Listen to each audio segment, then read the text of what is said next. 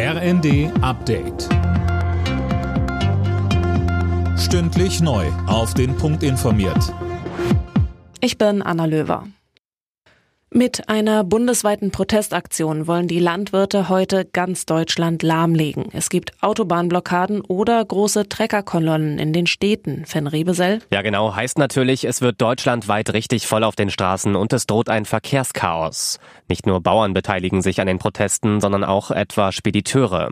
Es geht um die geplanten und teilweise auch schon wieder zurückgenommenen Kürzungen der Ampelregierung im Agrarbereich. Zuletzt hatte es deutliche Kritik gegen die Proteste gegeben. Finanzminister Lindner stufte sie als unverhältnismäßig ein. Andere Politiker warnten vor einer Unterwanderung durch Extremisten. Die Gewerkschaft GDL hat die Lokführer zu einem erneuten Streik aufgerufen. Ab Mittwoch soll im Bahnverkehr drei Tage lang nichts mehr gehen. Von Mittwochmorgen 2 Uhr bis Freitagabend 18 Uhr sollen die Beschäftigten ihre Arbeit niederlegen, heißt es. Der von der Gewerkschaft ausgerufene Weihnachtsfrieden bei der Deutschen Bahn endet ja nun. Und da 97 Prozent der GDL-Mitglieder für einen Streik gestimmt hatten, war dieser bereits absehbar. Am Freitag hatte die Bahn im Tarifstreit ein neues Angebot vorgelegt, um einen möglichen Streik zu stoppen.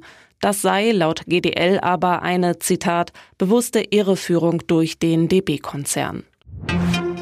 Außenministerin Baerbock ist in Israel eingetroffen. Zum Auftakt ihres vierten Besuchs seit Kriegsbeginn forderte die Ministerin mehr Rücksicht. Israel habe das Recht und die Pflicht, sich gegen Terror zu verteidigen, müsse bei seinem militärischen Vorgehen aber Zivilisten viel besser schützen, sagte sie.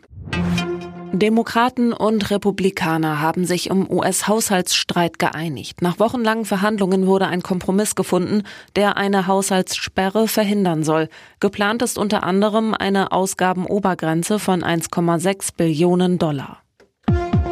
Alle Nachrichten auf rnd.de